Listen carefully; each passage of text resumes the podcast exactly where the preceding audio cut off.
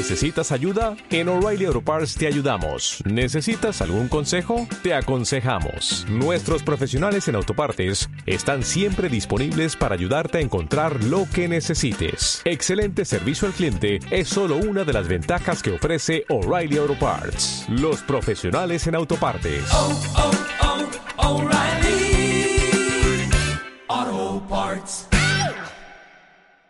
Bienvenidos una vez más, ahora sí que sí, a este segundo episodio, piloto aún, ah, de Garrafón de Cine. Temporada 1. Temporada 1, episodio 2. Es oficial, Garrafón de Cine. Desde el primer día, desde que creamos el proyecto Garrafón de Cine, estaba en la cima. Va. Este episodio vamos a hablar sobre el cine mexicano, porque Sí. andamos bien patriotas y pues sí. Y que viva México, vámonos con el cine nacional. Un Agarren. gusto, soy Said Rodríguez, mi lado izquierdo. Lalo, soy Lalo Garza, me pueden encontrar como Eduardo Garza en Instagram, con la segunda D doble. Y pues aquí tenemos a Omar.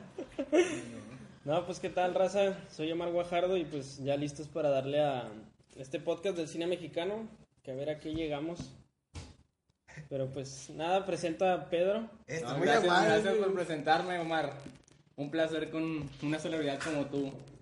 Diga mi nombre, bueno, pues me presento, mi nombre es Pedro Roque. Roque, ¿cómo no?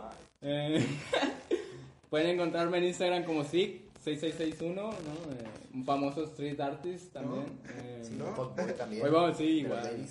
De todo. Sí. Y ya no me presento más, les presento al invitado especial. A la Memo. La, sensación del momento. Memo a, lo- López. a la estrella. Memo López, ¿cómo estás, Memo? Muy bien aquí, representando a los cineastas también. No, No, tenemos a Adal, Adal Ramones en el estudio. o, o digo yo, Hola, mi nombre es Adal Martínez y muchas gracias por invitarme. No, un gusto Ay, siempre. señor. Un gusto siempre. De mano, de ¿Cómo, guante. cómo se nota que ya hubo regaño para este segundo podcast? sí, sí, sí, más tranquilos los veo todos. Más, más tranquilos. Eh, es que faltó la droga, güey, ahora. Nos hizo falta. Son temas que no me quiero meter ahorita. Yo creo que, bueno, hablemos del cine mexicano. Hablemos de México. Está Eh. mal. El país va mal. A ver, a ver, argumenta por favor. No, vamos a hablar de, de cine mexicano, como debe de ser.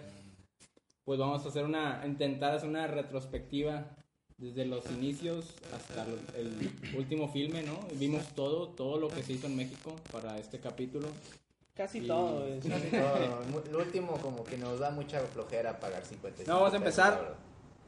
Sí, sí, el- porque Ahorita vamos ¿Cuál? a ese punto. ver Lady Rancho, Sí, ahí, no, ahí no te encargo. sí. No. Hay que verla. ¿Cuál fue su bueno. primer encuentro con el cine nacional? Que ustedes recuerden. No, pues fue con Tintán. Tintán. Sí, Tintán o este otro, ¿cómo se llamaba? Se me fue Cantinflas. O sea, eran como... Siempre en canales de estrellas era de que a huevo Sí, pasaba. a huevo, en la mañana, domingo en la mañana. Domingo en la mañana, obviamente también pues me acuerdo de la película de Santa Claus contra este el diablo, no sé cómo se llamaba. Ah, Santa- Santa Claus. Santa Claus, así nada más. Sí, así. Está muy buena esa, creo que es cine de culto. Oh, no, no. Está bien chida y también es donde salía el zorrillo, no sé cómo. Sí, salía sí, como sí, sí. estaba todo enanito, güey, y que tenía vocecita de. Pito. Iba a Dilo, decir, dilo, no, no sin decir Pues, eso, pero pues sí. una no voz aguda. No sé, o sea, como que Morrillo era, es la, son la mamada y actualmente es como un cine de culto muy chido. Me- de hecho, me acuerdo en esa escena del, del la película esta donde es- está el diablo contra, el- contra Satanás y le están hablando a la policía, güey. y, y sale fuego del puto teléfono. Es como a la Ah, madre, güey. Se con madre. surrealista, Sí, no, eh, estaba, está bien genial Pero eso, me gusta tu gorra de Fucking Dog. Gracias, gracias, A la venta próximamente. Pero bueno, ese no es el... Ese no es el de lo que vamos a hablar. Sí. Aquí el otro. No, sé. pues yo recuerdo que mi primera incursión en el cine nacional fue en la animación, una película de huevos, ¿cómo no? Ah, sí, no, pues esa también toda la nada. No, De la bañada. ¿Quién no la vio, güey? ¿Quién no se la chingó? No me me, acuerdo, no me agarres los huevos, compadre. ¿cómo eres? sí, me acuerdo güey. que mi tía me, me regaló el cassette, güey, así de la primerita, güey, y yo andaba bien pinche emocionado, El güey. cassette. ¿Y cómo lo reproducías, güey? No. En el 2006. Ah, cabrón, no, el, el CD, güey, el cajón del CD. Ya vas a decir Sí, cuántas güey, dije, ah, Como el capítulo anterior que dijiste, no, el 2009, que que starter y que la verga. No, película era el pasado. Era 2013, güey. Madre mía. Pero sí, creo- se fundó en 2015, la verga. Que mi primera incursión fue esa, ¿no? Con el... con- ah, me acuerdo también de una, güey, Agente 00P2. Ah, sí, No una. mames. está fatal, No mames, escuchado que es horrible. Sale Camilo. Sí. ¿Cómo se llama? Jaime este? Camil, Jaime. Camil, que es el principal, güey. Chale, ¿no? Esa ya no la vi. No, Yo no, tampoco, güey. Pero Sí, sí no, creo que- creo que no. Actores se- mexicanos, Kuno Baker en gol. No, Uh, Kuno Becker en gol, en esta última, la del derrumbe, ¿cómo se llamaba? Eh, Ah, Simón. Fue productor, Sí. director, Ah, escritor. Día de la Unión. Fue la todo unión. el maldito, ¿no? Día de la Unión. Masterpiece esa película, Masterpiece, la verdad. Pero no, sí, mi En realidad es sarcasmo, no es una Masterpiece, no la vean. Espérate, cabrón, estoy hablando. Perdón. Mi primera incursión fue con la animación. La animación mexicana, esas mamarrachadas que hacían. De Cartoon. güey. No, no. ¿O qué más? Muy buenas. Están aquí Killer mi- Pollo. mis- Killer. ¿A poco el pollo es mexicano? Sí, güey. ¿Qué es eso, güey? Es el Galaxia, güey. Ah, No, entonces no es perico mames, para la raza. Eh, pero no es película, güey. Pero es talento nacional. Pues es talento nacional, Pero el tema es- animación. Cine mexicano. Hablando de animación, ahorita vi una nota, vato, déjala digo rápido, chale, chale. Nos quedamos en la mesa reñoña, güey. Estamos Notas, en- notas de Said Nolan.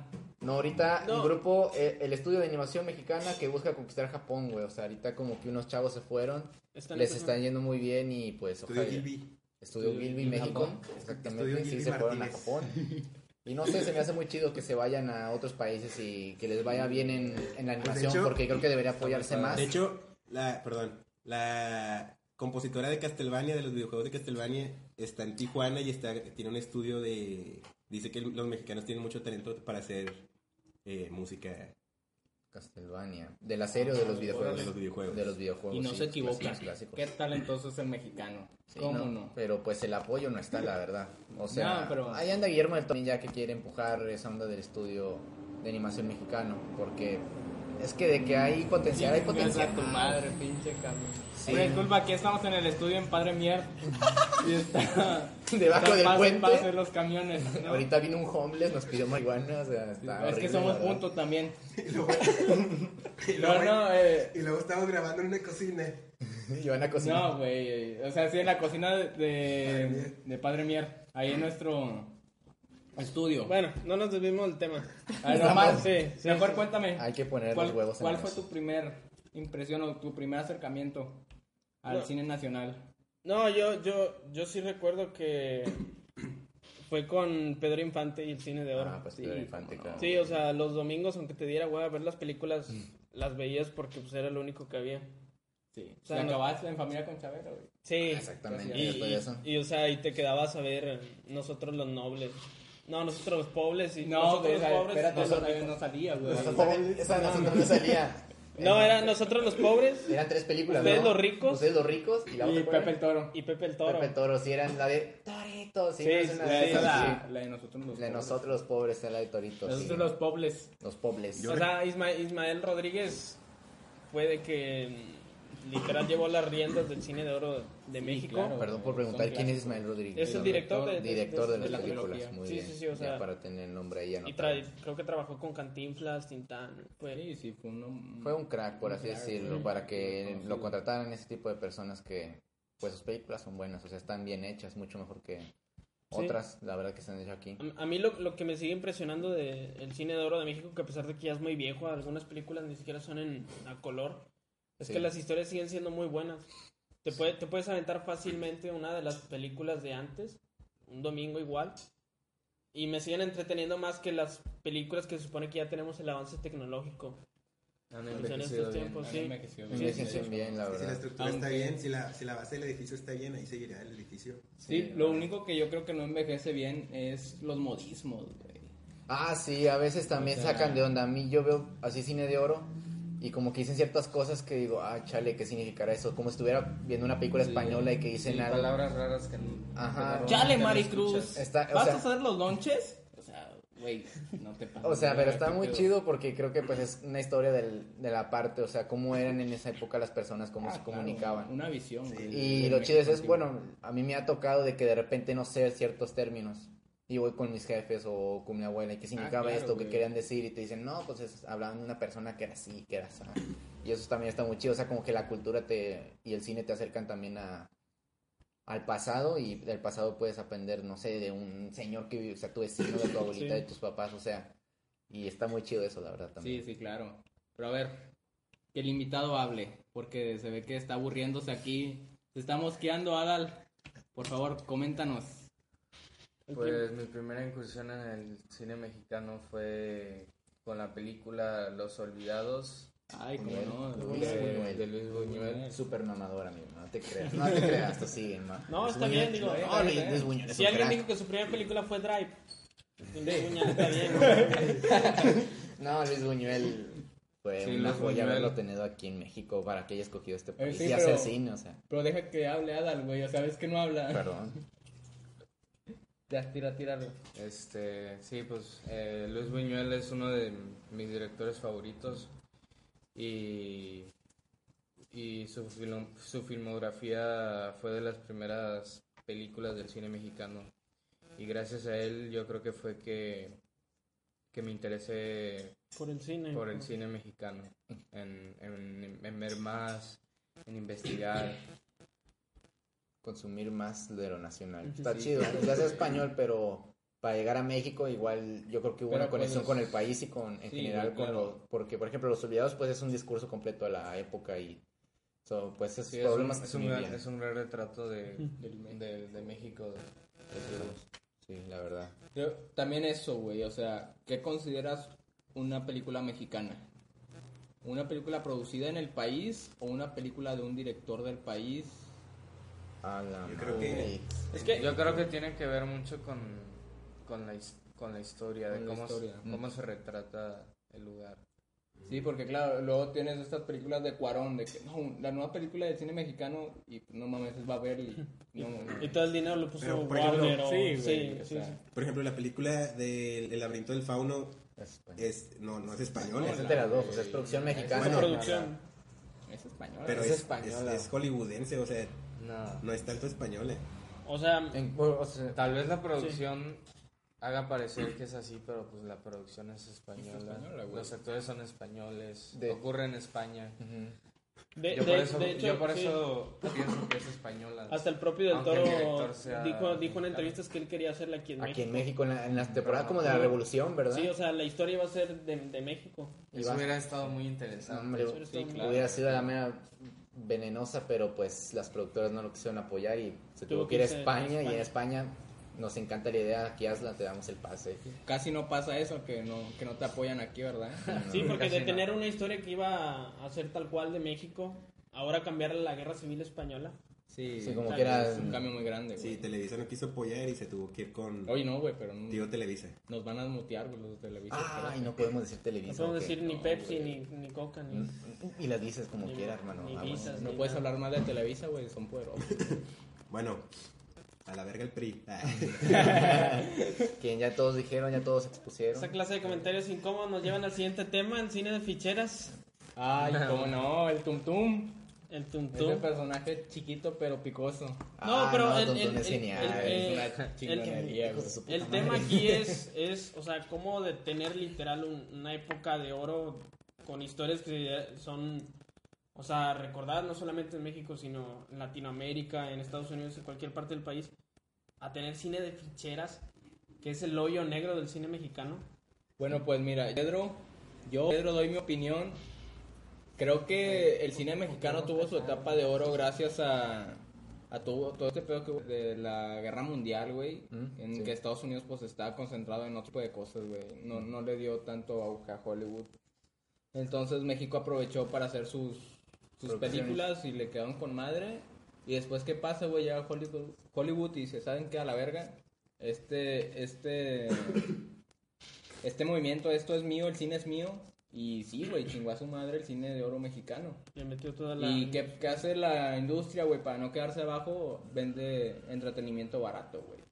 No, es, es- el cine de ficheras es entre- entretenimiento barato, güey. Y Son- funciona, o sea, en cierto punto. Y funciona, güey, por eso lo siguen haciendo Yo hasta hoy en día, güey. No sé, o sea, por ejemplo. enmascarado con otras cosas, güey. Sí, ándale. Enmascarado con otras cosas y que son originales y que tienen bonita Sí, sí. foto y sabe cosas. O sea, no sé. Pero, o sea, el cine así funciona, güey, y funciona porque el morbo vende, güey, siempre va a vender. Entonces, los pósters, güey, de los cines de ficheras era pinche Maribel Guardia. Maribel Guardia. Bien buenota, güey, y el tuntum ahí corriendo detrás de ella, o sea... ya sé, Tum Tum, sí te la creo la neta que está ahí. O sea, Tum eso Tum. era, Sí está así te la caliente. vendían, güey, así Exacto, te la vendían, güey. No, ves unos títulos de las películas de ficheras. o sea, Sí, no, por o tus sea- pujidos nos cacharon. güey. La Sí, neta, sí. taxista caliente me encanta. Es como llama. Es uno de estos de los comediantes de Telehit. agente pedos, ¿cómo era? Sí, pero eso es No, animada, pero güey. es de animado. pedos, Es lo pero mismo. pedos. o sea, pedos. Ah, O sea, Oye, estás hablando que estos tipos ni siquiera eran, eran actores. Sí, hay muchos que no. Este, no, por- güey.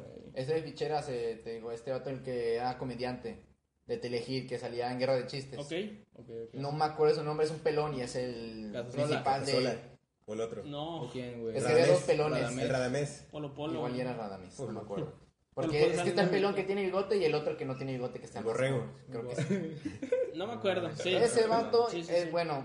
Busquen en Google la película de Taxista Caliente y ya van a saber quién es. Ah, sí, es Radamés, creo. Sí, Sí, Radamés. Está caliente, sí. Sí, no, o sea, no Pero es gente pro, pero. Eso es cine de ficheras actual, güey. Ay, y es actual, o sea, todavía sigue dando. este. Pero ese sí lo ves y a la verga, qué perro asco. O sea, perdón, güey, Radamés, si nos estás escuchando, una disculpa, güey, pero ese cine está culero, güey. O sea, Pues yo. obviamente. Sí. Y lo sabe, él lo sabe. Lo no- sabes, No tienes que disculparte. yo, no, yo no me disculpo. No, sé qué hiciste mierda. para que llegara a Netflix esa película, pero chingas a tu madre, güey. Y en Netflix debe estar dando fe- Están dando feria por eso, obviamente. O sea, ni Mi tío el mecánico la pone, güey. Quitaron Drive para meter eso, no. No, güey, o sea. Y tú, o sea, Adal, ¿por qué crees que cayó de pronto el cine, pues el cine mexicano a llegar a historias que dices tú, Dios mío, estos ni siquiera son Bueno, es que yo, estudiantes? yo también, es que yo pienso que algo que, que levantó mucho el cine mexicano en la época de oro es este que, que muchos muchos cineastas de Estados Unidos venían a México.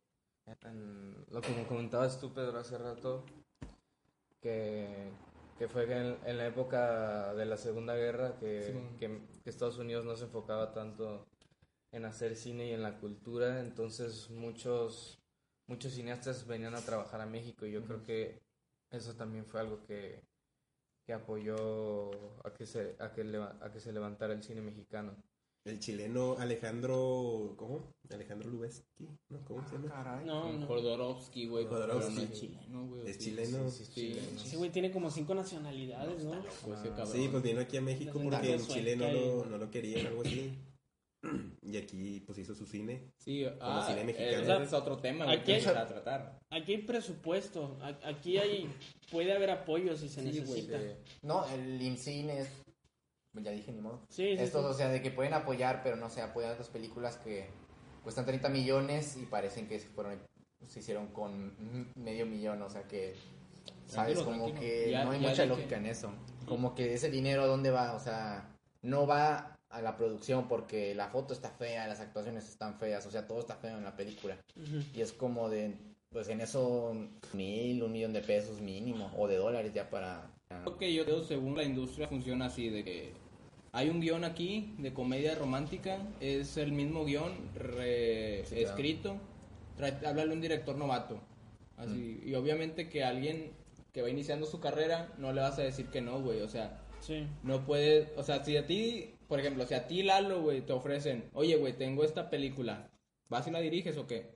Obviamente tú por portafolio vas a decir, ah, Simón, güey, pues Con no un buen tengo nada, presupuesto ajá". y con un... Sí. Pero te dicen, no, pues el guion es así. Y no tienen libertad creativa, nada más vas a dirigir. Puta madre. Pues, pues sí, me lo aviento, güey. Y es lo que pasa, güey. Mucha gente dice, va, me lo aviento y me lo aviento hasta que la misma industria ve que tiene algo, güey, y le sueltan un poquito más y más y más. Digo, ahí está Manolo Caro, güey.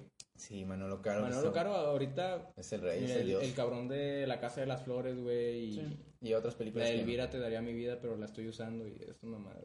O sea, el güey también empezó haciendo cine mexicano así pedorrón. Y ahorita ya tiene, pues, su, Su estilo. su estilo, güey. Tiene tiene su estilo, güey. O sea, como Wes Anderson, Tarantino, el vato, independientemente si no les gusta o no les gusta, tiene un estilo. O sea, hasta en el. Bueno, en la Casa de las Flores he escuchado que tiene muy buen Sí. diseño de arte, o sea, que está muy bien Que, trabajado que todo. se agradece, o sea... Sí, se agradece. La verdad, yo no, no me dan ganas de verla. Y de momento yo. Está digo, buena, es una novela moderna, güey. Así te lo voy a poner. Es una novela, es Esposas Desesperadas Ay, pero sale Linder. con Wes Anderson. Ay, es como, como van a sacar otra vez la cuna de lobos. Y otra vez. Ah, Televisa. Y ahora sí, serie. No, güey, pero que deja ser tú, serie. eso es un remake. No, mames. Sí, o sea, está, está bien pata el, el, el post. Como la primera sale- vez. Pues, como la primera vez. Sí. Sí, sí. O sea, no, no, no, no sé qué es lo que pasa con... Porque tuvimos, en el 2000 tuvimos el revival del cine mexicano. ¿Cómo no? O sea, con, con Iñárritu del Amores Toro, Perros. Amores Iñárritu Perros, del eh, Toro, como agua para chocolate, solo con tu pareja, o sea, o sea, y dices tú, ahí te das cuenta que el cine mexicano está muy mal administrado, o al menos no hay alguien... No hay apoyo, no hay apoyo. O sea, Sí a, lo que me refiero es, por no hay- ejemplo, cine de oro, ficheras, revival y lo que tenemos ahora, hay muchos huecos ahí de, de calidad. Y no, no comparándolo con el cine europeo o en Argentina que se hacen buenas cosas o, en- o obviamente en Hollywood que al menos tienes un estándar de calidad. Sí, a, a ver, igual también creo que producen actualmente más películas. Ah, clichés, ya sabes a qué vas a ir, pero también de repente sacan cosas ahí Interesante. interesantes, ¿no? Te sacan gente como Villanueva, Nolan, Anderson, Tarantino, o sea, de que cada vez ah, se van poniendo más nombres. Pero esos son mexicanos, güey. Sí, no, pero poniendo en No, o ejemplo, sea, o sea, poniendo en ejemplo de que sí. como ellos si tienen una mayoría al menos mínimo de muchos directores interesantes y Ah, que va. al menos hacen bien el trabajo y aquí en México pues ellos Pues también sí trabajan tienen, en Hollywood güey. está está Es que yo- Cuarón, yo creo que- del Toro. Güey, o sea, tienes arraigadas, güey, a Amad Escalante, a Michel Franco, pero Amad la Escalante mayoría de ellos, güey, bueno, por ejemplo, Amad- este Carlos Sí, sí, tiene financiación francesa y mamadas así, o sea, o sea tiene que externa o sea no es interna. Güey, qué pedo, o sea, se supone que son, y son los que están aquí en México y hacen cosas aquí en México y qué pedo, no? Es que yo, yo creo que también un gran problema, tal vez más que la falta de apoyo, es- también es la distribución. Que tal vez, sí, sí, tal vez sí hay apoyo, pero pues para la si hay ese apoyo, este también se necesita una buena distribución, porque si no, ¿quién, o sea, quién, ve, quién va a ver esas películas? Sí. y aparte claro. de Sí, por ejemplo, la, de Ro- la- con la de Rome, cómo hubo todo ese mame de, de que no la van a poner en todos los cines y todo Sí, así. y le eso, favoreció. Eso, eso le, le ayudó Fue mucho. pura- Sí, sí, sí. ¿Ya vamos a hablar de Roma? no, pues, ¿O nos vamos a calmar? a ver espera No, es un ejemplo para el... Es un ejemplo. Ah, no, yo ya me tema. iba a agarrar vuelo, güey, espérate. No, pero sí, es eso, el mexicano ya está acostumbrado a ver cine de arte No o cine más contemplativo. sí no no no está nada Y lo, y lo ves con el ejemplo de Iñárritu y Cuarón y del Toro que hicieron su primer película y a la siguiente Hollywood los contrató. sí, claro, O agarraron trabajos en Estados Unidos que pues... Sí, está interesante. Creo que de hecho Del Toro dijo una frase que si hiciste cine en México, puedes hacer cine fácilmente en Hollywood. O sea, aquí sí te la estás pelando. El vato prácticamente para hacer Cronos. No me acuerdo qué hizo con su casa. La hipotecó, ¿sabe qué cosa? Para poder, o sea, el vato Para pagó. poder financiar. Ajá, o sea, nadie lo ayudó. El vato, Sí, pues, por, amor al cine, prácticamente el vato dijo: Yo pongo mi feria porque quiero hacer mi película. O sea, no sé si yo algún día, si fuera Sí, a ser sí. director o algo en cine, yo la pensaría dos veces, la neta, sí, se, Pero- se la rifó el vato. Si estás seguro que, que va a funcionar o que eres bueno, yo digo que, que sí te arriesgas. O sea, sí, sí te ofrece que... Sabiendo, sabiendo de tu Te, potencial. te puede salir eh, contraproducente todo en una película que no regresó en taquilla o en ganancias. Y aparte, quizás sí después te tomen en cuenta, pero qué tal si tu película no es distribuida, Tal vez la gente no la ve y gana, o sea, quizás Tal vez ganas prestigio. prestigio, pero no dinero. Pero comes marucha en toda semana. O sea, pero qué tal si lo que digo, por ejemplo, hubo un documental que dicen que está muy bueno, les voy a fallar con el nombre, pero que nada más vendió ocho entradas, güey. Ah, O sí. sea, nada más ocho personas supieron que existía, a pesar de que era un muy buen trabajo. Sí. o sea, literalmente todos decían que es un muy buen trabajo ese documental y es como de, pues creo que actualmente no sé si les está yendo bien o les está yendo mal, o sea, como dicen, o sea, va a influir lo que el público ve.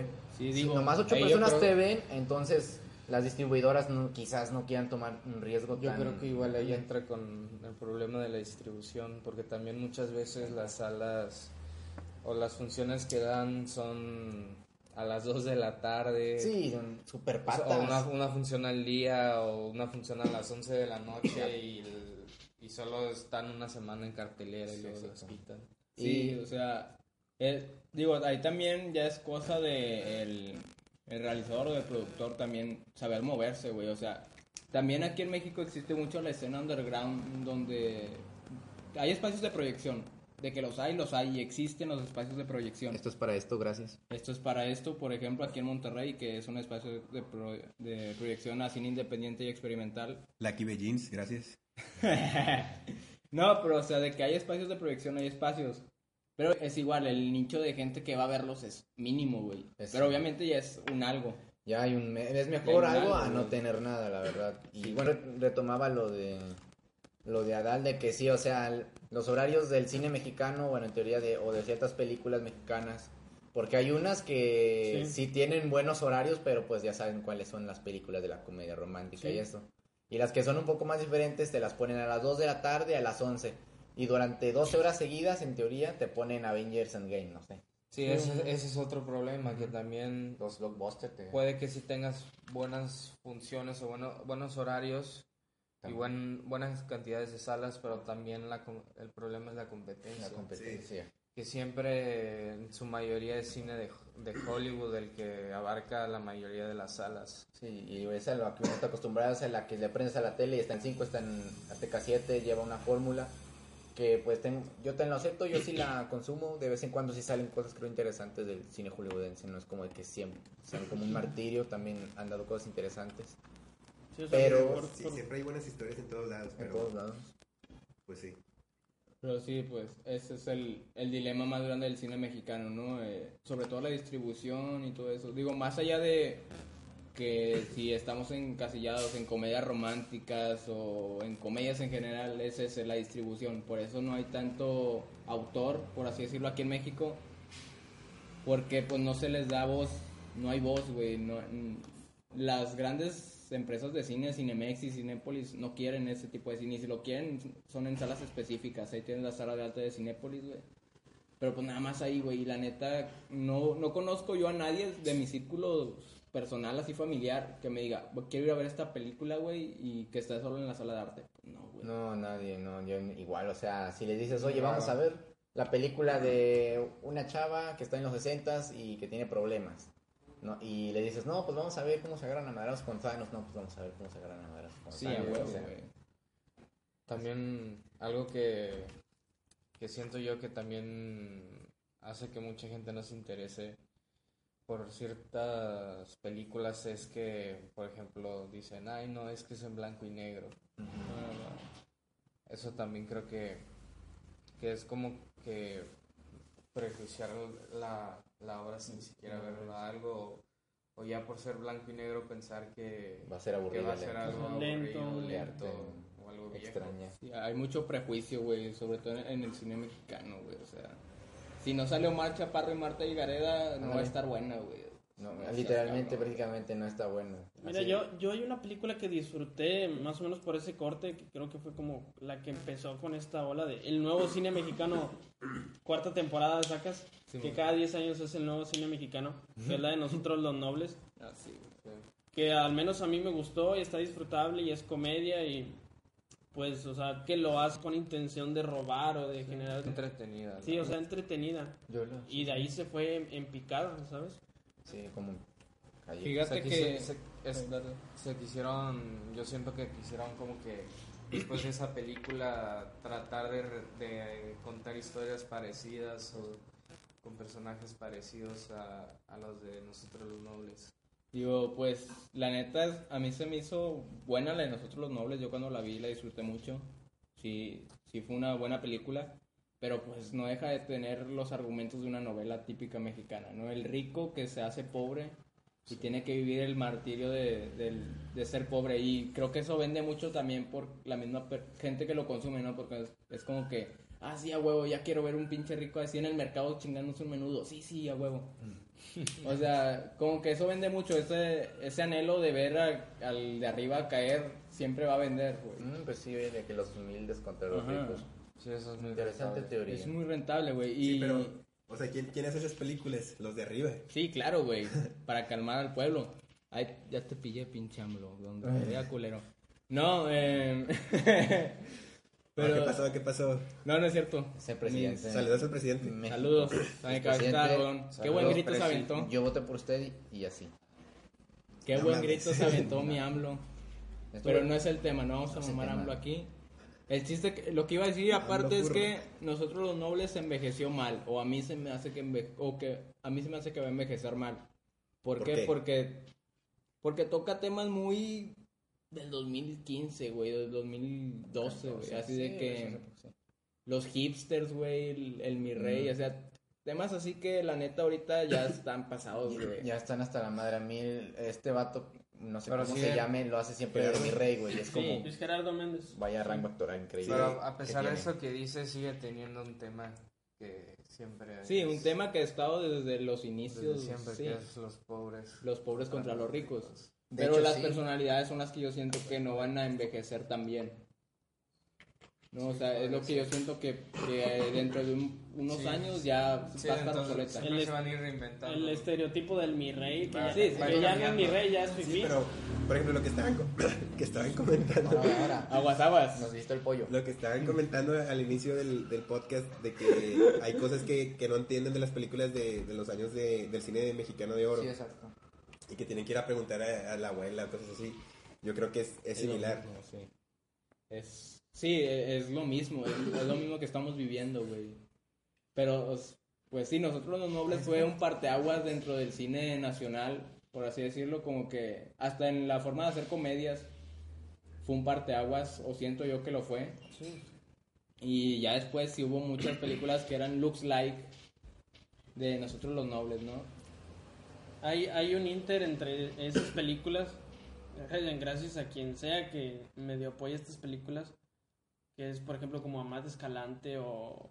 Sí, un cine más diferente. Sí, y, y, y que se proyectan al menos, al menos gente como Del Toro es como que, ah, vean a Amad Escalante o estos nuevos directores, por ejemplo el de Sueño en otro idioma, Ah, claro, Ah, güey. muy buena película. que, que también es una, una gran película, no sé, compitió en el Sundance, no sé Soundance, si sí, sí, Sundance, Soundance, sí, la verdad no me acuerdo si, con- si ganó, pero de que estuvo ahí Sí, presente. sí estuvo. que sí ganó. premio. Mira. No recuerdo cuál, pero sí ganó un premio. Y, y sin ningún problema las distribuidoras, o sea, lo puedes poner en una función, no sé, aunque le des un solo fin de semana, De hecho, a viernes esa- a las 7 de la a noche. esa película creo que cuando se estrenó le tocó competir contra Avengers Infinity Endgame. War. No, digo sí, Infinity, Infinity War. War, y fue Sí, como de, Infinity War. mira Sí, el tamaño de esos huevos, o sea, no mames competir Sí. contra Infinity War, o sea, el, fin, el mismo fin de semana. Creo que sí me acuerdo haberla visto yo, no así de que en el cine al que, ahí- al que iba, pero igual era muy contado, de que quizás de 3 a 2 horas, quizás la película y Avengers pues subtitulada como en 10 salas y doblada en otras 5, o sea, sí, Sí, claro, güey. era Avengers Infinity, era la semana. Sí, o sea, realmente yo creo que ese fin de semana Avengers ocupó tal vez el 80 o 90% de las salas. Sí, Sí. al 100% diría yo. Yo siento que el 100%. Bueno, ya tomando esto de Blockbuster, vamos a hablar de las películas para nosotros, de películas mexicanas que nos, más nos gustan, o sea, o las que están en el top. Uh, ¿cómo Eh, no? Roma, Amores Perros, todo este tipo de películas, vamos a comentarlas en este momento. Ahí te va mi película favorita del cine mexicano, Matando, atando, no, Matando Cabos. Matando cabos de líder Cristóbal. Mira, un saludo a Cristóbal, espero me esté escuchando. Le llevaron a Matilde revés, pero bueno, esa es otra historia. Pero No, sí. Matando Cabos sí la Está, disfruto mucho. eh. Ya nos vamos.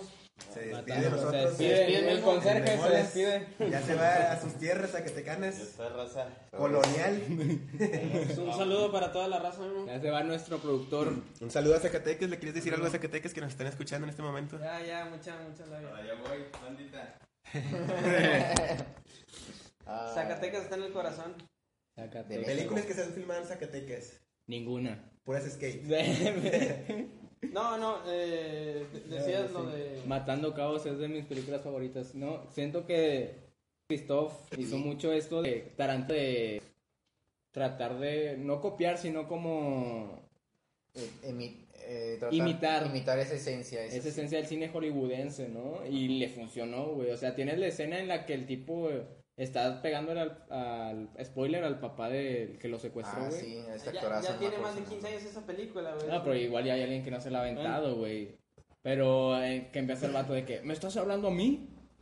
¿Me estás Sí. hablando a mí? O sea, Es, sí, ese es tipo de cositas, güey, Sí. se agradecen un poquito. Es, es Christoph, y- ¿cómo se Es llama? Christoph y Tony Dalton la escribieron. Fue otro director, pero los y de hecho fue interpretada por Tony Dalton y por el líder Christoph. Pues es, el director es Gary Alasraki, ¿no? ¿O no? No, sí. no. No. Ahorita buscamos. Ahorita te lo busco, man. Ahorita buscamos, pero Creo que es del internet. sí es una película muy interesante en comedia, o sea, creo que hasta es especial porque si la ves cierto tipo de persona, eh, no la podría disfrutar porque sí tiene un, un- un humor bien interesante. No sé cómo describirlo, si sarcástico o humor negro. Humor la verdad. negro puede Es ser. comedia, comedia se le llama comedia No, oscura o algo así. oscura. Comedia no. Ahí te va el director Alejandro Lozano. O sea, no me suena.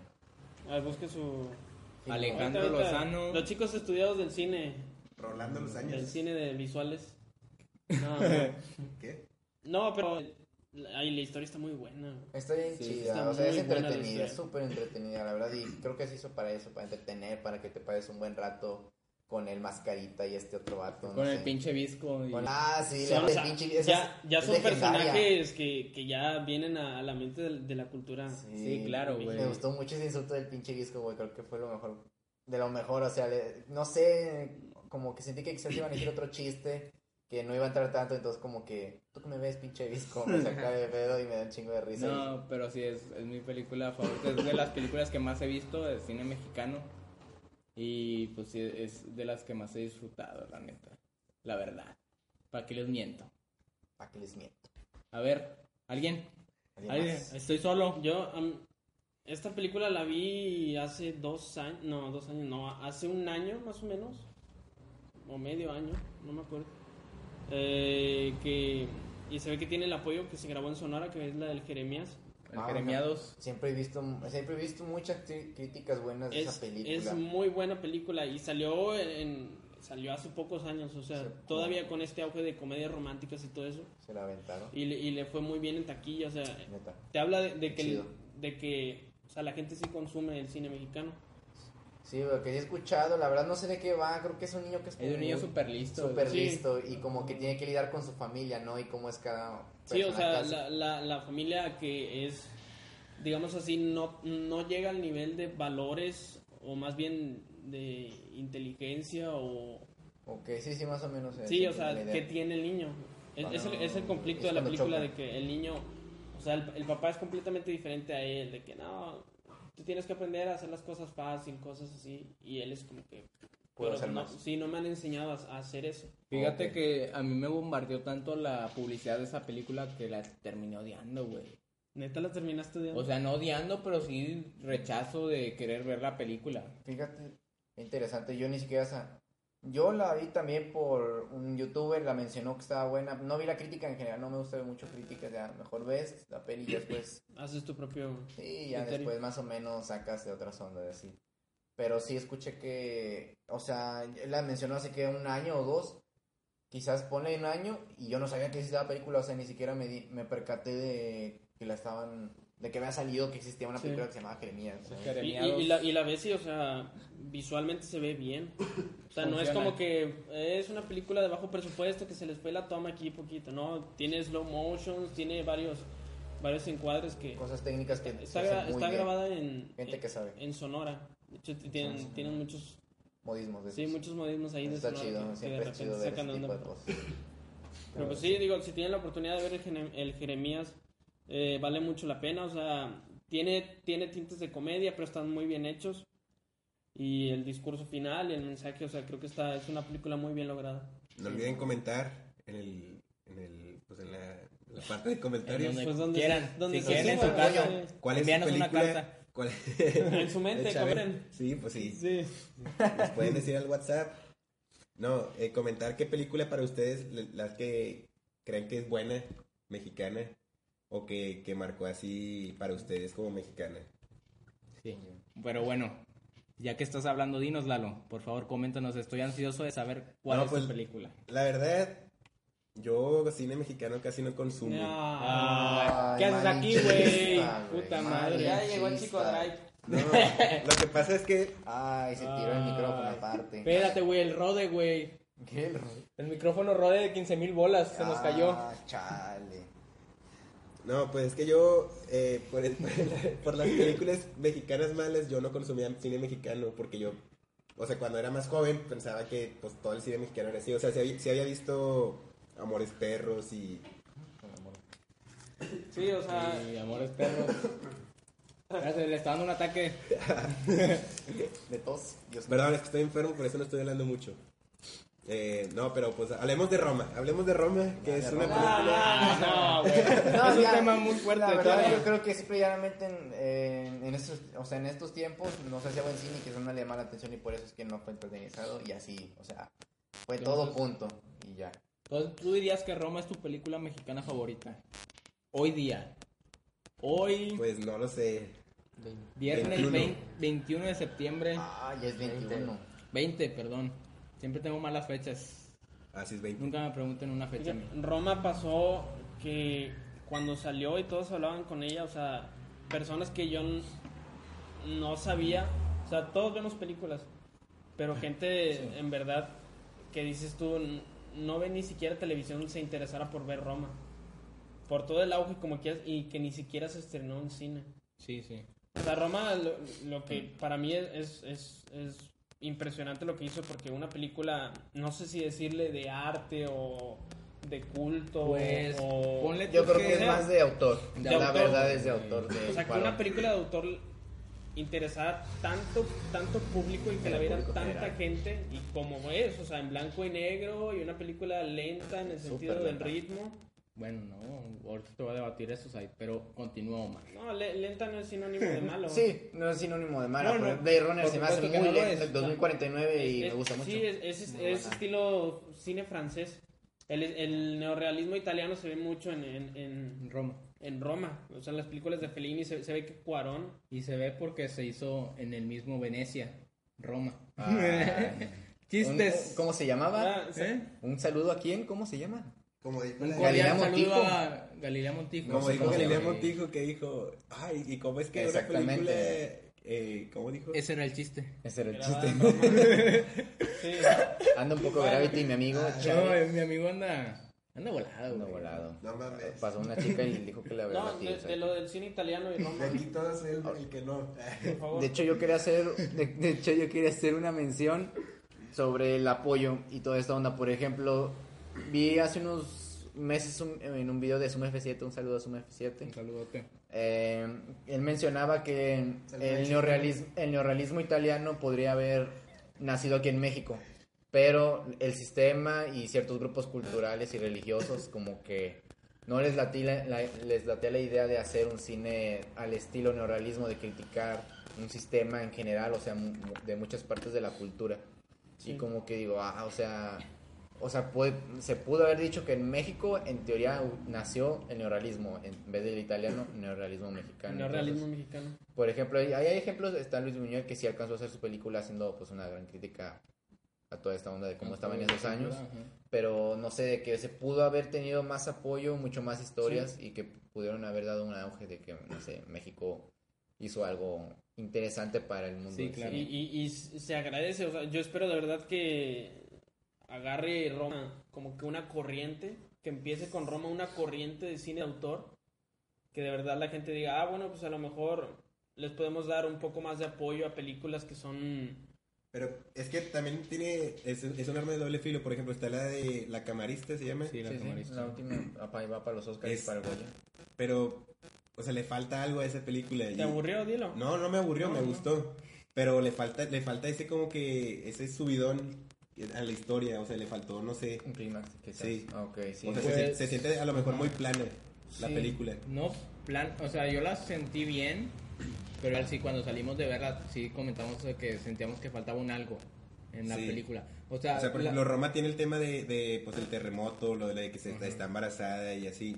Es- esos son temas así como que te hacen meterte más. Y en esta de la camarista... Fuertes es- ajá, o sea, que pasa algo. en la de camarista, pues es, Es la vida. es la vida cotidiana de una camarista. Eso, Y supongo que quizá, no sabemos, también es la visión de la directora. ¿no? Que es un ese- cine de es autor, eh, ajá. cine de autor marcado Digo, también. si te fijas, a mí me gustó mucho la de la camarista en, en el sentido de visualmente, porque había muchos, y si te dije, no, había muchos encuadres Es muy cerrado. muy cerrados, muy cercanos. 50 milímetros. 75 Y viendo milímetros. entrevistas a la misma Erika, sí, que ella quería dar ese, esa visión, esa visión voyerista al personaje, entonces ahí se entienden varias cosas. Pero sí, quizá ahí tenga que ver con la visión de la directora. Ahora sí, Said, deja, agárrate porque te voy a debatir tu pinche argumento de que No, Roma va a decir primero el nombre de la directora. ¿De qué Roma qué? Estamos buscando, estamos buscando a la camarista directora. Vamos a ver quién es. Y, y, o sea, ¿tú crees? Obviamente en... Lila yo no sé. Avilés. Lila Avilés. Un saludo a Lila Avilés. La camarista. Sí. No, pero, eh, L. o sea, ¿tú crees que la camarista tenga, pues, como éxito, sabes? Ay. Fuera de los que fueron a la, a la cineteca a verla y los de Así éxito como Roma, ¿no? Creo que quizás le fue bien porque cuando fuimos a sala de arte no estaba lleno, pero sí un buen número de gente, personas. Porque sí tuvo un apoyo bien, no sé si haya recuperado lo perdido o, o, o ese tipo de cosas así, pero así súper popular, la verdad no. Siento que más entre las personas que están allegadas al cine, de que la película de la camarista está conquistando toda Europa, entonces veía que mucha gente que estudia ahí en artes visuales pues compartía, ¿no? De que hay que verla, se ve interesante. Yo creo que más en gente de cine, eh, de que, que esté más interesado, yo creo que le hizo. Triunfar. La vieron, no la vimos ir que una película mexicana estuvo en Europa, ahí con una buena participación y buena aceptación Pues por sí, parte sí. de la gente. Posiblemente si esté nominada a, premios, al menos independientes. o La así. oveja y el lobo. No, de esa todavía no puedes hablar de ella. De hecho, es la paloma, creo. La ¿no? paloma del lobo. Sí. Ah, ¿qué pasó, Sí, Master? ¿Qué pasó, Master? Esa todavía está en, en, su- Veremos. en veremos. El director Carlos Eh, Lenin. Esa llega. Carlos Lenin, un saludito a Carlos Lenin. No sé si, no sé si sea, no voy a decir hace como que fechas ni nada porque no sé qué tal si es un, más que nada personal. Sí. Y aquí andamos divulgando quizás cosas que no debiéramos. Cinemex la estrena en un Eh, año. no, No, no, espérate, güey. Cállate, Ya, güey. No, ya no. valió, gente, Censurados ya. valió. Ah, sí, es cierto. No, no. ¿Por qué? Ya nos van a dar pases, güey, de entrada. cierto. puta Es canal, no lo voy a subir. No, pero ahora sí, agárrate, Said, porque te voy a debatir por qué Roma no se me hace Ya, lenta, dilo. amigo. No, es que este cabrón se Lenta, pasa ¿se de verga. O sea, eh, es que creo que eso es, eso es más que obvio porque es lo que quiere Cuarón. Quiere que te inmersas dentro de la historia haciendo tomas súper largas. O sea, esta secuencia, no sé, yo hasta me mareé en esa secuencia. Ah, la En la que 360. Cleo, ajá, que va bajando las escaleras, se va de un lado para otro, se- la cámara está dando así un giro de 360 grados, te lo juro que yo me mareé. Pero es que, bueno, yo veo en esa escena lo que pasa en, en el, en la camarista. O sea, lo No que pasa quiere nada. mostrar. No, no, o sea, me refiero a que, que veas cuál es la vida cotidiana de, De de, ella sí, es lo que se quiere. de Yalitza, no me acuerdo cómo se llama el, el Cleo. Cleo. Sí, es, pues, es que en sí trata pues completamente de eso. Eh, Es eso, o sea, ve- ver la, la escena de que ella se está moviendo por las camas, los cuartos, es lo que está haciendo. Y, y, y es lo que yo creo que quería transmitir en esa escena. Sí, sí. completamente. O sea, en todo creo que siempre espero muy grande en cada plano. Siempre Cuarón es fanático de los de los planos secuencia. Para siento que para que haya una conexión más interpersonal. Quizás para ti podría ser lenta, pero que, le, salen increíbles. pero si le das el tiempo, pues puede, re- puede reflexionar de muchas maneras, porque es una película pues muy, muy humana. O sea, Cuarón siempre va. se avienta Mm. películas muy personales, muy humanas, que conectas con esos planos secuencias así súper largos. Sí, ahí te va a ir. a- Yo cuando la fui a ver, sí noté eso. La, la primera, la primera horita sí es bastante lenta, ajá. Sí es bastante lenta, pero, Pero no lo se mismo, siente no se pesada. siente pesada. Se de siente hecho, no se lenta. acabó rápido. Pero después del incendio, empieza Ajá. a agarrar un ritmo bien Sí. cabrón. Yo, yo en la escena de, de que es como que la recreación de lo, del De lo asesinato del sucedido, 68, ajá. este, yo, yo estaba con los pelos de punta, o sea, yo Sí, sentía güey, así sí. como que la tensión así de que, ay, güey.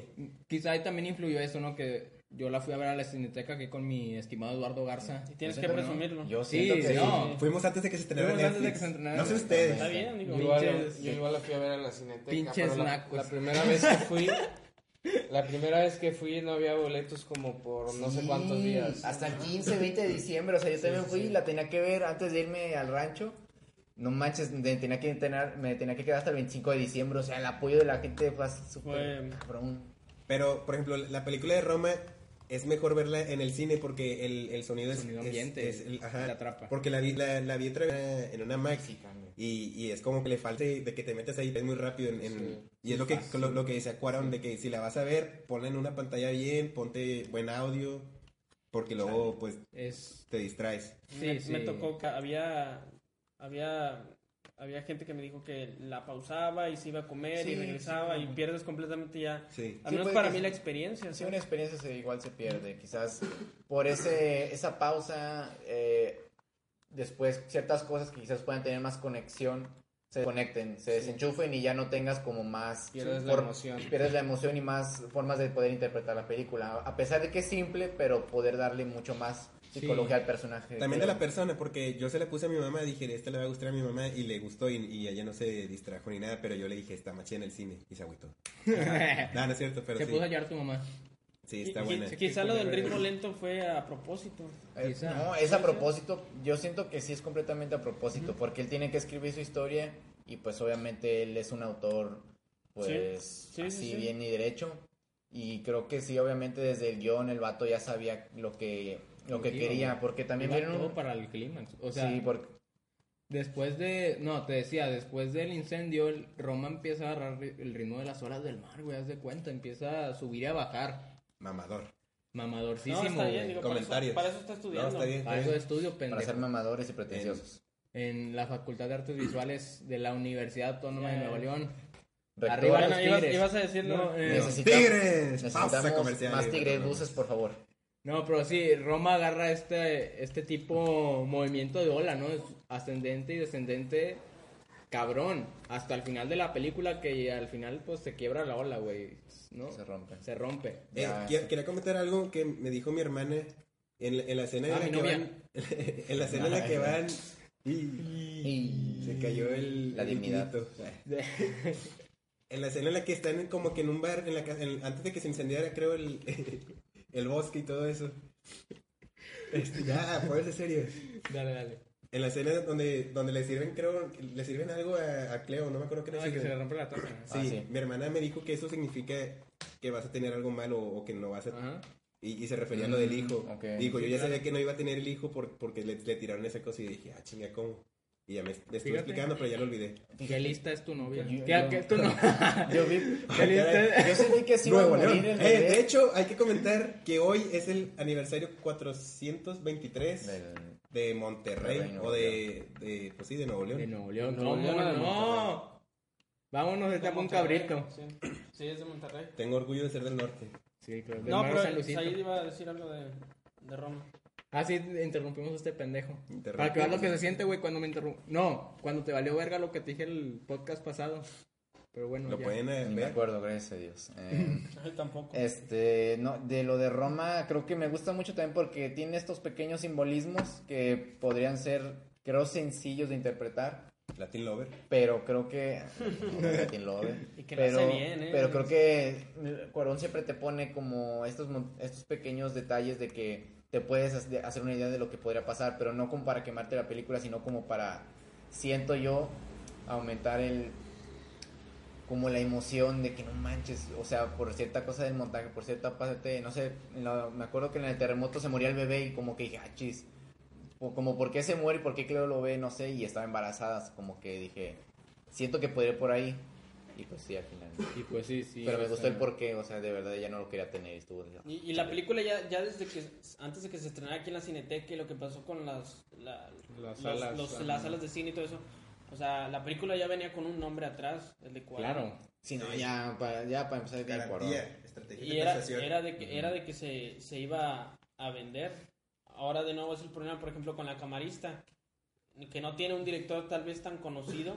A lo mejor la historia es buena, no tan mainstream, o sea, me refiero al nombre como de Alfonso Ajá. Cuarón.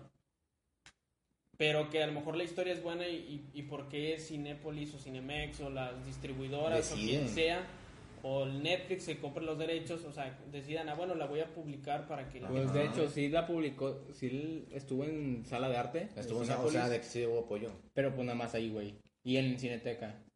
Y creo que eso también es gracias a, creo que se llama, es una productora, no una productora, sino una distribuidora de cine que es Cine Bizarro o algo así, La ¿no? verdad no la No, desconozco. no sé. Ah, no, ¿cómo, cómo se llama? Les Bueno. debo el dato, pero ellos se, se trabajan en eso, en traer cine euro- europeo y así, trajeron Clímax.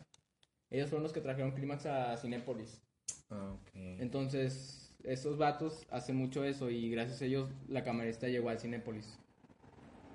Pero sí, es, es, Pues sí, digo, es un caso el cine mexicano. En- en conclusión no, alcanzamos a abarcar todo. Pues es, es, es triste y no lo que pasa en el cine mexicano porque sí hay apoyo. Aunque bueno, ya no, ya no se va, ya no creo que sea tanto como por ejemplo, como si fuera la primera vez. Creo que ya no hay tanta gente que dice, ah, déjame voy a, aunque sea lo que sea. Porque ya se están dando cuenta de que no, estas son películas. Son malas películas porque tienes a Roma, tienes a Relatos Salvajes, tienes a varias con estándares de calidad que se pueden hacer. Sí, pues también cada vez está siendo más de moda ser cineasta, entre comillas. Pues sí, sí. Entonces, Los se- medios. hay Se van dando cuenta que, o sea, empiezan a investigar y empiezan a darse cuenta que es bueno o malo. Y eso está bien. Sí, sí, sí. Pero depende de que toques. Mis Reyes contra Godines ya lleva, Sí. según, son de las más taquilleras. O sea, tienes que ver qué es lo que no, lo, lo que gusta y lo que no. Por ejemplo, también No Manches Frida. va- sí, creo que van por la tercera película y siguen rompiendo taquilla con la segunda. O sea, la rompieron.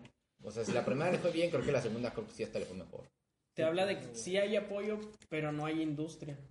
Para el tipo de género que suele ser. Aquí en, en México, pues, pues, casi no se hace cine de ciencia ficción, a pesar de que se puede muy hacer. chido. Eh, la película de Vuelven, Vuelven. de cine de terror, o sea, De hecho, ella- y muy triunfó y es muy buena. De hecho, ahí son compas, creo que Guillermo del Toro y ella. Sí, sí. Los directores. Sí, por eso aquí voy a citar nada más rapidito una frase del buen Lenin. Bueno, no una frase, sino como que algo que, Carlos Lenin. que él, que él dijo, ¿no? Carlos Lenin eh, dijo que, bueno, no, no estoy yo para decirlo, ni ustedes para saberlo, pero su película fue financiada por él mismo de principio a, fun- a fin, casi Fue creo. un trabajo A de compas. Está divertido. Divertido, ¿no? O sea, fue de la, compas. La, la paloma y el La lobo. Paloma y lo- y ahorita le está yendo chingón en, en el Lucardo. Creo que se llama. Va para Lucardo, Morelia, va para Los. Cabos. ¿Y aquí no va a llegar? Sí, Va a pero llegar. despuésito, ¿no? Esa es información Esa todavía no se sabe. Clasificada. Clasificada. Neta. Sí. Entonces, es eso. eh, muchas veces para triunfar, pues hay que chingarle a uno mismo, ni pedo. Sí, a veces uno se tiene que arriesgar, tomarse, tomar de los pelos el riesgo y pues a darle, ¿no? La neta. Sí, lo que comentábamos con Guillermo del Toro que hipotecó su casa. Si sabes que eres bueno, pues, pues a darle. Y bueno, vamos a terminar ya este podcast, el segundo capítulo En la primera temporada. de la primera temporada. De Creo que no 18 hablamos capítulos. nada, pero nos alargamos. 50 minutos. Sí, pues es que también Llevamos por la abarcar hora en cuatro. 60, 70 Ah, años de cine bien es cabrón. complicado. Ya, ya habrá más especiales en los que indaguemos. En noviembre, con la revolución, se viene el segundo especial, la segunda parte. La segunda parte ¿Cómo no? de, de La Revolución está, esa peli- película peli- de... películas de guerra. la de Con Paul Pancho. Villa, con Pancho Pancho Villa. Villa. Dicen que es muy Sí, buena. sí, sí, pero será, No para, vamos a será para spoilear. después. Y entonces la idea es pues terminar con una frase de películas de, de acuerdo al tema. Este es pues un tema de mexicano, cine mexicano. Y la frase es la siguiente que la va a comentar mi compañero Pedro Roque. Pepe el Toro es inocente. Y así nomás quedó. Espero que los Ajá. próximos finales sean mejores. La verdad, Sí. de principio a fin vamos a mejorar. Traba- Esto trabajar, inicio, este es un equipo. proyecto bien. Con ustedes a mi lado yo voy a ser mejor. Trabajaremos para que, Yo, para que sea un proyecto decente al yo menos. espero... Bueno, no. Ese no lo voy a comentar. No, ya. Chingo bueno, su madre. nos despedimos. Yo soy Eduardo Garza. Soy Omar Guajardo. Soy Pedro Roque. Soy Adán Martínez. Soy Say Rodríguez. Ah, Y- no me dejaste decir. Soy Say Rodríguez. Pinche Pedro Roque. Y Soy Pedro Roque. Ay. Chale. y bueno, eso fue todo por el día de hoy. Muchas gracias. Hasta la próxima.